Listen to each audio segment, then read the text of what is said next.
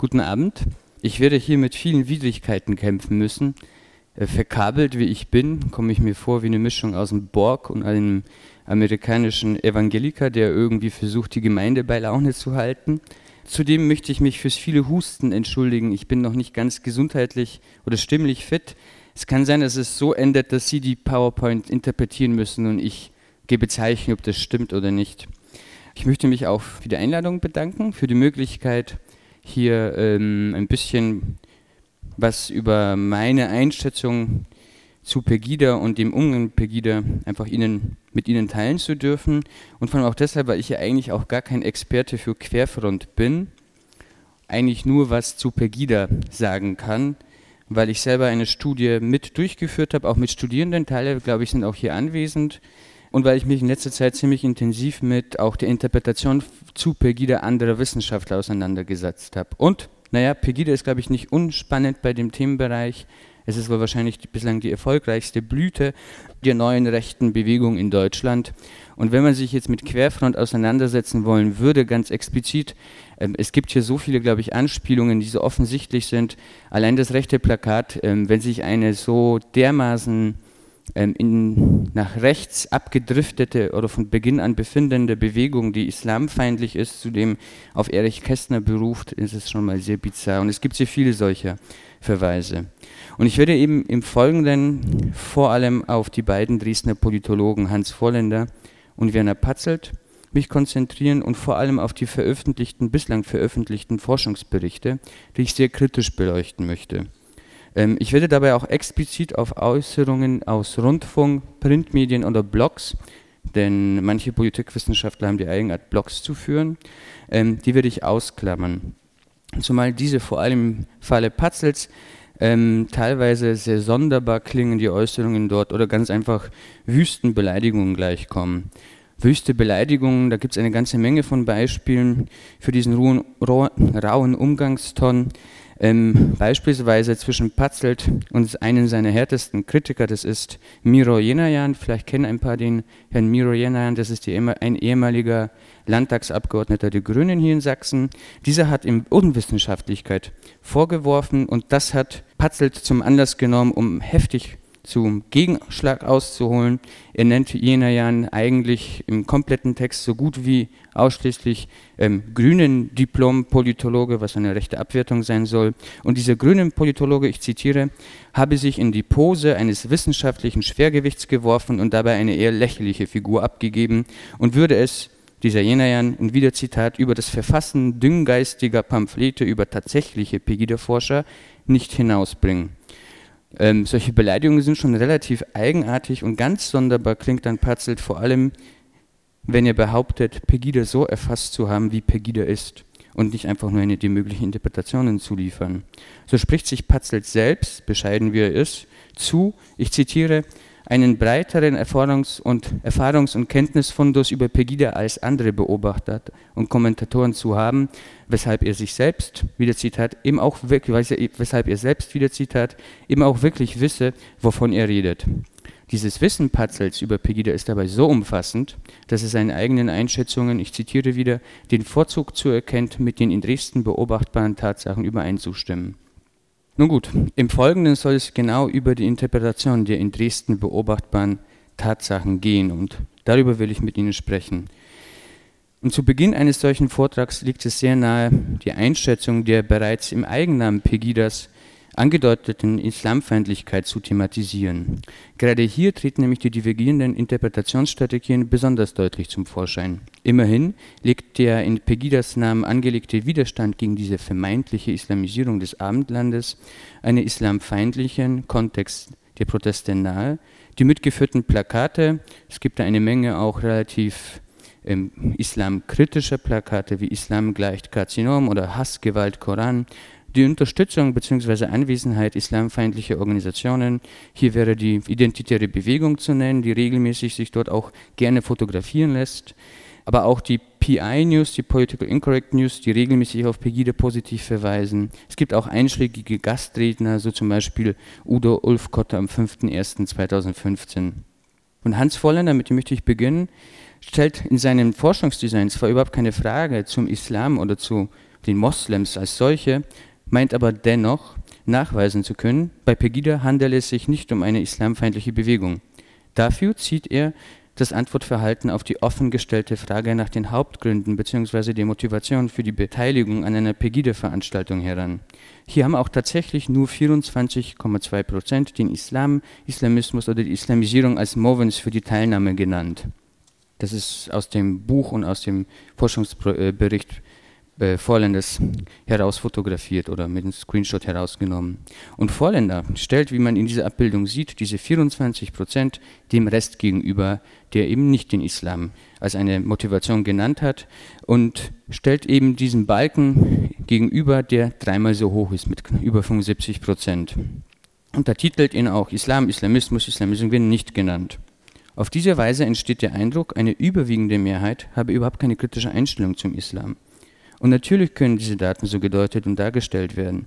Ob es aber nicht plausibler wäre, das Antwortverhalten aufgrund des islamfeindlichen Kontextes von Begina genauer zu betrachten und die Kategorisierung der Antworten zu überdenken, ist eine durchaus berechtigte Frage. Zunächst scheint es bei dieser Art der Visualisierung vor allem auch um eine suggestive Wirkung zu gehen, ähm, zunächst ist es eine sehr allgemein formulierte Frage. Man kann eigentlich überhaupt nicht sagen, was die Personen, die jetzt nicht den Islam genannt haben, über den Islam denken, ob sie nicht dennoch islamkritisch oder islamfeindlich wären.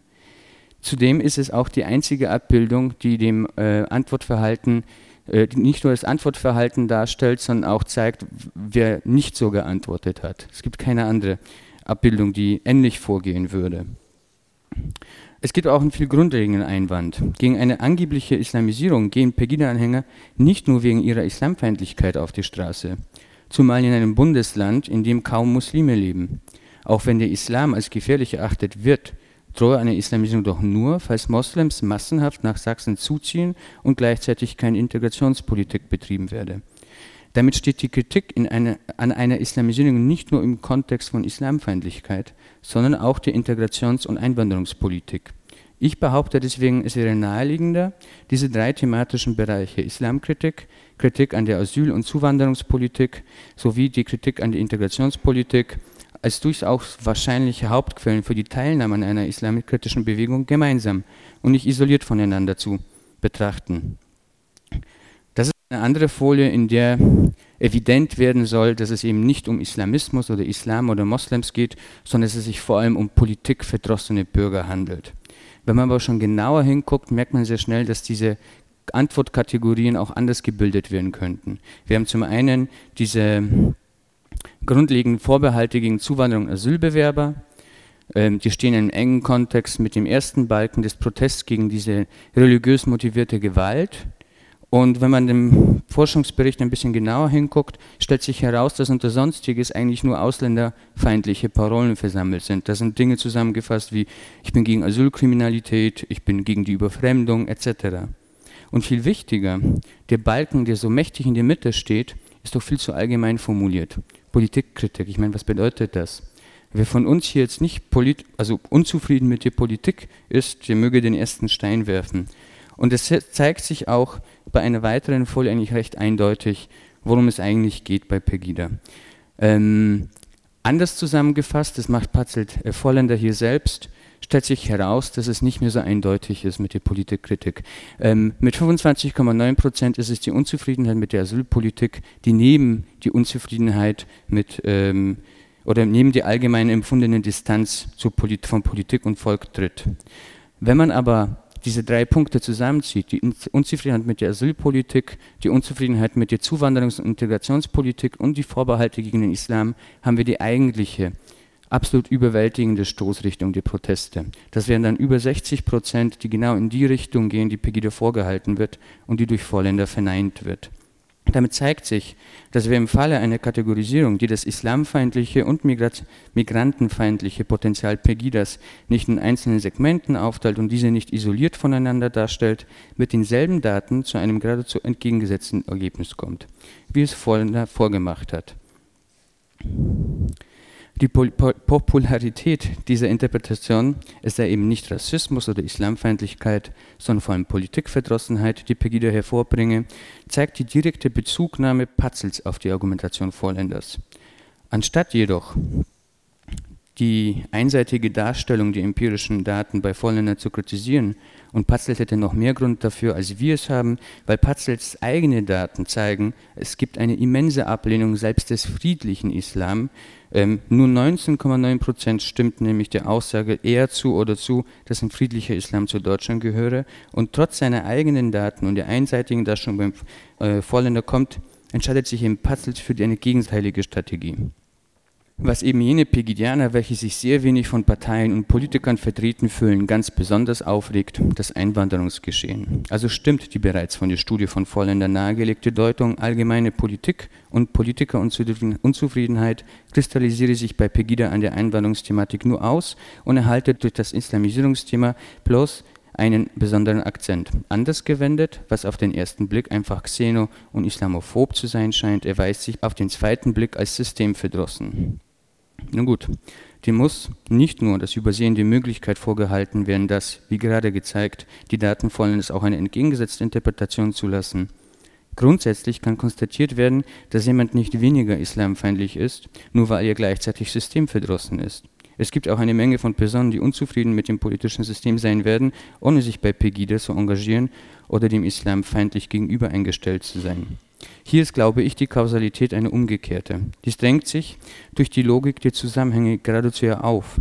Um den Konnex zwischen Systemverdrossenheit und Islamfeindlichkeit zu verstehen, müssten eigentlich theoretisch einfach nur zwei Fragen gestellt werden. Wenn man fragen würde, wieso jemand sich von Parteien nicht vertreten fühle, es scheint ein Verweis auf eine durch die politische Elite zugelassene Zuwanderung von Moslems aus Bürgerkriegsgebieten nicht unsinnig. In der Politikwissenschaft ist die divergierende Bewertung der Einwanderung durch die meist liberalere politische Elite und die diesbezüglich eher skeptischere Bevölkerung bekannt und wird nach Gary Freeman seit 1995 als Opinion Policy Gap bezeichnet. Würde man aber fragen, wieso jemand keine Flüchtlinge aus beispielsweise Syrien in Deutschland aufnehmen will oder weshalb jemand die Islamisierung des Abendlandes befürchtet, wäre eine Antwort der Art, weil ich das politische System der repräsentativen Demokratie für schlecht erachte, absolut sinnfrei. Man möchte eine bestimmte Gruppe von Menschen nicht einwandern sehen, weil man eine bestimmte abwertende, vorurteilsbeladene etc. Vorstellung von diesen Menschen hat und nicht, weil man mit dem politischen System, so wie es funktioniert, unzufrieden ist. Festzuhalten bleibt also, dass Menschen nicht islamfeindlich werden, wenn sie sich nicht durch das Spektrum der politischen Parteien vertreten fühlen, Islamfeinde können sich aber auch durchaus nachvollziehbaren Gründen von einem die Würde der Deutschen wie einwandernden Moslems achtenden politischen Parteienspektrum so weit distanzieren, dass sie unter systemtragenden Parteien keine Heimat mehr finden. Auch wenn Pegidas Islamfeindlichkeit beim zweiten Blick bestehen bleibt, bedeutet dies nicht, dass alle Pegida-Anhänger Islamhasser sind. Deshalb ist ein differenzierter Blick auf Pegida tatsächlich auch wichtig. Die Logik des Vorgehens Patzels ist aber folgende.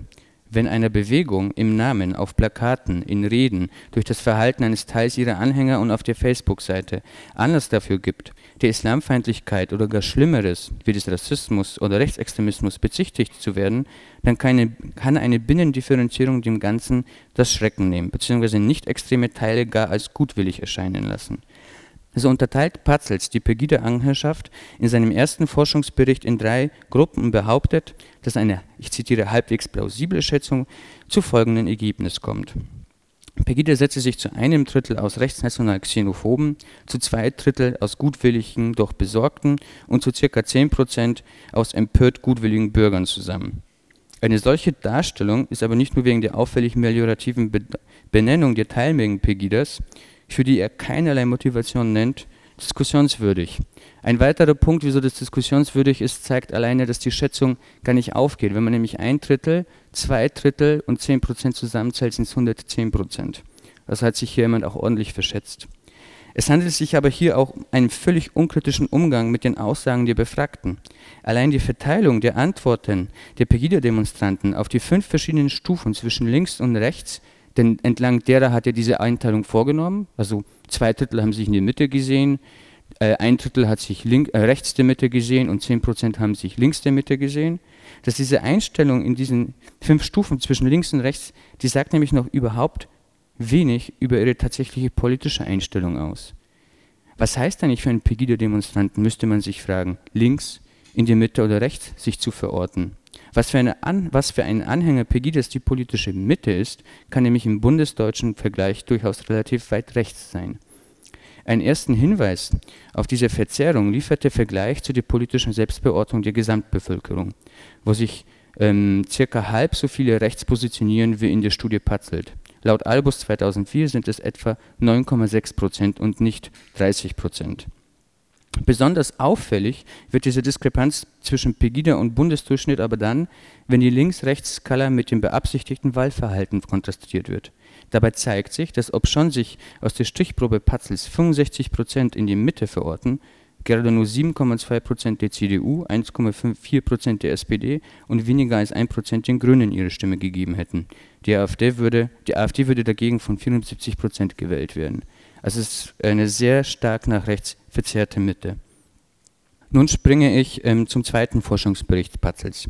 Der entstand, als kaum mehr behauptet werden konnte, dass es sich bei Pegida um in der absoluten Mehrheit gutwillige Bürger handelt. Und auf den ersten Blick scheint es auch so, als ob Patzelt die rassistische Stoßrichtung anerkennen würde, unabhängig davon, ob man aufgrund eines Binnenvergleichs bei den Anhängern Pegidas, die weniger rassistisch sind als der große Rest, von Xenophilie sprechen kann. Das ist ein sehr böser Vergleich, entschuldigen Sie das. Aber es ist nämlich so, als ob man feststellen würde, dass es einen Teil der NSDAP-Mitglieder gab, der weniger antisemitisch war als der Rest, um dann zu behaupten, die seien semitophil. Also das hinkt eigentlich durchwegs. Wird der Begriff der Xenophobie hier für die Mehrheit der Demonstranten dennoch verwendet. Ein Einblick in diese teilweise rechtfertigende Darstellung des Rassismus bei Pegida deutet aber bereits allein die auf einer subjektiven Einschätzung Patzels beruhende Begriffsneubestimmung der Termini Xenophilie und Xenophobie. Patzel warnt nämlich davor, beide Bezeichnungen, Zitat, keinesfalls überzogen verdeutscht zu verstehen und nicht von Ausländerhass und Ausländerliebe zu sprechen. Einer nicht verdeutschten Auffassung zufolge, so Patzelt, handele es sich vielmehr um Ablehnung von Fremden und um grundsätzliche Offenheit für Fremdes. Xenophobie solle damit nicht mehr Fremdenfeindlichkeit, sondern lediglich Fremdenablehnung sein. Die Motivation für eine solche terminologische Innovation scheint nicht nur in der Absicht zu liegen, dem Begriff der Xenophobie eine überzogen negative Konnotation zu nehmen, sondern vor allem auch darin, auf den Ausdruck Rassismus im Kontext Pegidas zu verzichten wenn nämlich Hass, insbesondere wenn dieser sich an Religion oder Herkunft entzündet, durchaus einen Vorwand für den Vorwurf des Rassismus darstellen könnte, könne doch eine simple Ablehnung keinen wirklichen Anlass für eine so grundsätzliche Kritik bieten. Dementsprechend soll es nicht nur schlechte Gründe geben, um Fremde abzulehnen. Bei Patzelt heißt es nämlich direkt weiter, Xenophobie kann vielfältige Motive haben, etwa nämlich vom simplen Rassismus bis hin zur Sorge ob des nachhaltigen Zusammenhalts von Menschen, die wenig miteinander verbindet. Das war ein Zitat. Probleme des gesellschaftlichen Zusammenhalts werden auf eine wie auch immer konstruierte Fremdheit zurückgeführt. Und gleichzeitig wird suggeriert, dass es über alle sozialen, politischen oder sonstigen Grenzen hinweg genüge, gleicher, etwa ethnischer, deutscher Herkunft zu sein, um Gemeinschaftssinn zu entwickeln. Altilitätserfahrungen werden hier ausschließlich ethnisiert, als ob es diese nicht auch unter Deutschen beispielsweise unterschiedliche soziale Herkunft gäbe. Ethnisch oder religiös oder kulturell homogene Gruppen scheinen damit unproblematisch ein Zusammengehörigkeitsgefühl zu entwickeln diese daraus resultierende Befürchtung vor Einwanderung und der ihr folgenden Schwächung des nachhaltigen Zusammenhalts zwischen gänzlich verschiedenen Menschen ist aber nicht weniger besorgniserregend als ein simpler Rassismus, wie er es nennt, weil es sich hier um typische Versatzstücke neuerer rassistischer Argumente handelt. Es wird davon ausgegangen, dass Menschen in modernen Gesellschaften nur dann unproblematisch ein Zusammengehörigkeitsgefühl, also eine gemeinsame Identität entwickeln und pflegen, wenn sie nach kultureller, ethnischer oder religiöser Herkunft sortiert unter ihresgleichen bleiben. Hier fällt mir und Ihnen wahrscheinlich auch der Begriff des differenzialistischen Rassismus ein. Der differenzialistische Rassismus, alternativ auch mixophober Rassismus genannt, kommt als Lob und tolerante Bekräftigung aller Unterschiede daher und gibt sich als jedem Rassismus ebenso wie jedem Totalitarismus ablehnend aus. Behauptet wird lediglich, dass nur durch das Bleiben unter seinesgleichen die kollektive Identität bewahrt werden könne. Argumente für ethnische Diversität und den Respekt für Vielfalt werden für rassistische Zwecke hier übernommen und umgedeutet. Schließlich wird hier nicht von biologistischen Rassen gesprochen, sondern das Recht auf eine eigene, unvermischte Kultur eingefordert. Und mag auch durchaus sein, dass nicht ein simpler, meint damit Patzl biologistischer, Rassismus, die übrigens die biologische Rassismus ist gar nicht so simpel, das ist eine rechte Pseudowissenschaft, mit der man sich auseinandersetzen möchte. Aber mag eben sein, dass es nicht ein simpler Rassismus ist, sondern eine solche Vorstellung von Gesellschaft, wie sie Patzelt in seiner Begriffsreflexion von Xenophobie angedeutet hat, die das Weltbild der xenophoben Anhängerpegidischaft mehrheitlich bestimmt. Und dennoch handelt es sich um eine Form eben von Rassismus, welche in der Forschungsliteratur seit den späten 80er Jahren als Neorassismus bezeichnet wird, wahrscheinlich den allen bekannte Etienne Balibar, der Begründer dieses Theorieansatzes, spricht von einem neuen Rassismus, wenn dessen vorher schon das Thema nicht mehr die biologische Vererbung, sondern die Unaufhebbarkeit der kulturellen Differenzen ist. Eines Rassismus, der jedenfalls auf den ersten Blick nicht mehr die Überlegenheit bestimmter Gruppen oder Völker über andere postuliert, sondern sich darauf beschränkt, die Schädlichkeit jeder Grenzverwischung und die Unvereinbarkeit der Lebensweisen und Traditionen zu behaupten. Bei einem nicht unerheblichen Teil der Pegida-Anhängerschaft findet sich aber eben jene kategorische Ablehnung einwandernder Moslems und die Vorstellung von einer Unvereinbarkeit zwischen Islam und Deutschland, gepaart mit Verschwörungstheorien. Das ist ein Zitat von Patzelt selbst. Viele Pegidianer meinen, der Islam passe nicht zu unserem Land, finden das viele Pegidianer dann auch von den Muslimen und zumal dann, wenn diese das eigene Land zu verändern versuchten, in ihm nach Einfluss strebten und dennoch, so mancherlei Pegidianer Wahrnehmung, keine innere Bindung an es entwickeln wollten. Diese den Islam als Distinktionsmarker geradezu naturalisierende Denkweise identifiziert Patzelt nicht als problematisch. Im Gegenteil, er verteidigt solche Pegida-Anhänger, die meinen, Einwanderer, insbesondere Muslime, würden nach Deutschland strömen, um es zu verändern und darin Einfluss auszuüben, ohne hier eine Bindung aufbauen zu wollen, und fährt nahtlos fort, es ist populär geworden, eine solche Haltung zu einer ganzen Gruppe von Menschen auch dann als Rassismus zu bezeichnen, wenn gar nicht deren Natur, sondern nur deren Kultur zum sie problematisierenden Destruktionsmerkmal gemacht wird. Dieselbe Beobachtung, die Patzelt macht und die als Anlass zur Verteidigung von einer seiner Meinung nach überzogenen normativen Abwertung Pegides nimmt, wird aber andernorts als Verschleierung rassistischen Gedankenguts identifiziert. Der Klassiker Balibar konstatiert, die Art und Weise, wie die Kategorie der Immigration als Ersatz für den Begriff der Rasse funktioniert, liefert uns hierfür einen ersten Hinweis. Ganz offensichtlich haben wir es hier einfach mit einer Tarnungsoperation zu tun, die aufgrund des mehr als schlechten Rufs des Ausdruck Rasse und seiner Ableitung nötig geworden wäre.